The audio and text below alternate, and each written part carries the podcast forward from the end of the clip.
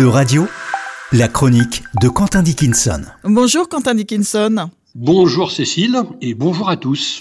Cette semaine, Quentin, vous vous penchez sur deux pays, la Hongrie et la Turquie, qui ont, euh, dites-vous, davantage en commun qu'on pourrait le croire oui, car pendant plus de mille ans, ils se seront régulièrement affrontés sur les champs de bataille, ces Hongrois catholiques et ces Turcs musulmans. Pourtant, au sortir de la Grande Guerre de 1914-1918, où ils étaient les uns et les autres du côté des vaincus, un destin étrange et peut-être facétieux leur a fait connaître une trajectoire historique parallèle, à défaut évidemment d'être identique. Les deux pays se retrouvent amputés de vastes parties de leur territoire d'avant-guerre et péniblement de créer des États modernes sur les ruines de leurs empires respectifs. Ce sont les Turcs qui réussiront le mieux grâce à l'action politique clairvoyante de Mustafa Kemal, ancien officier de l'armée ottomane, qui installera une république laïque, créera un tissu industriel efficace, instaurera une éducation scolaire obligatoire et libérera la langue turque de l'orthographe de l'arabe, langue avec laquelle elle n'a aucun lien ni origine commune. Oubliez donc cette Turquie qu'on qualifiait couramment à la fin du XIXe siècle d'homme malade de l'Europe. Surtout, la Turquie neutre restera prudemment à l'écart des soubresauts de l'entre-deux-guerres. Les Hongrois, eux, n'auront cependant pas cette chance. Après 1945, les Hongrois connaîtront la dictature communiste et les Turcs plusieurs régimes militaires. Mais c'est après la chute en 1989 des systèmes communistes en Europe centrale et orientale que l'histoire de la Hongrie et de la Turquie paraissent bizarrement converger. Cela mérite quelques explications, euh, Quentin. Euh, comment ça se passe? Eh bien, il y a une vingtaine d'années, émergent dans ces deux pays deux hommes politiques jeunes qui semblent offrir toutes les garanties de sérieux et de respect des valeurs démocratiques. En Turquie, c'est le maire d'Istanbul, Recep Tayyip Erdogan, et en Hongrie, un ancien étudiant, militant anticommuniste, Viktor Orban.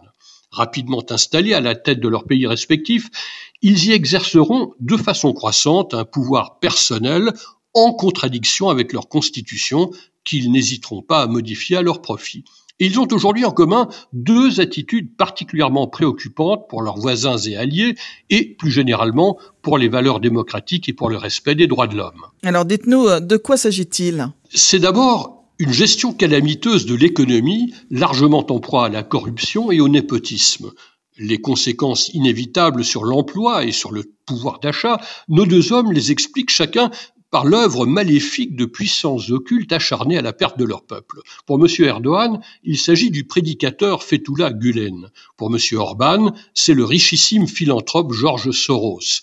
Le premier a 81 ans, le second 91 ans, et tous deux vivent en exil aux États-Unis. Ce ne sont certes pas des admirateurs des dirigeants actuels de leur pays d'origine, mais on peut difficilement concevoir qu'ils puissent constituer une menace véritable pour les États turcs et hongrois.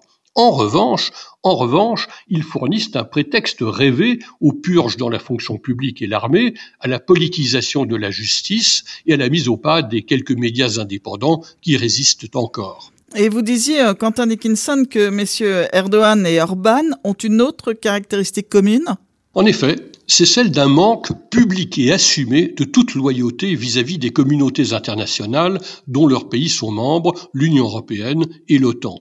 Ainsi, M. Orban défend-il toujours les intérêts de la Russie en pleine guerre en Ukraine, et M. Erdogan n'hésite pas à équiper son armée de systèmes d'armes d'origine russe. Le premier rêve d'une grande Hongrie nationaliste et illibérale, selon son expression favorite, qui récupérerait les territoires perdus après 1918, lui qui offre un passeport hongrois à tout citoyen d'un pays voisin qui s'exprime en langue magyare. Le second travaille aussi à reconstituer le sultanat ottoman, État de stricte obédience musulmane, et à gommer l'héritage laïque de Mustafa Kemal, dont il confiait récemment à un ministre européen des Affaires étrangères qu'il aspirait à faire disparaître le portrait officiel de tous les bâtiments publics du pays. Et comment, vu de Bruxelles où vous vous trouvez, euh, Quentin Dickinson, voit-on l'évolution probable de ces deux pays? Les postures assez caricaturales des deux dirigeants sont évidemment essentiellement destinées à convaincre de leur génie leurs concitoyens et électeurs, qui d'ailleurs, jusqu'ici, les soutiennent dans les urnes. Mais la petite Hongrie n'a pas les moyens financiers de s'affranchir de la relative garantie de prospérité qu'apporte son appartenance à l'Union européenne, dont la naïve complaisance à son égard touche sans doute à sa fin.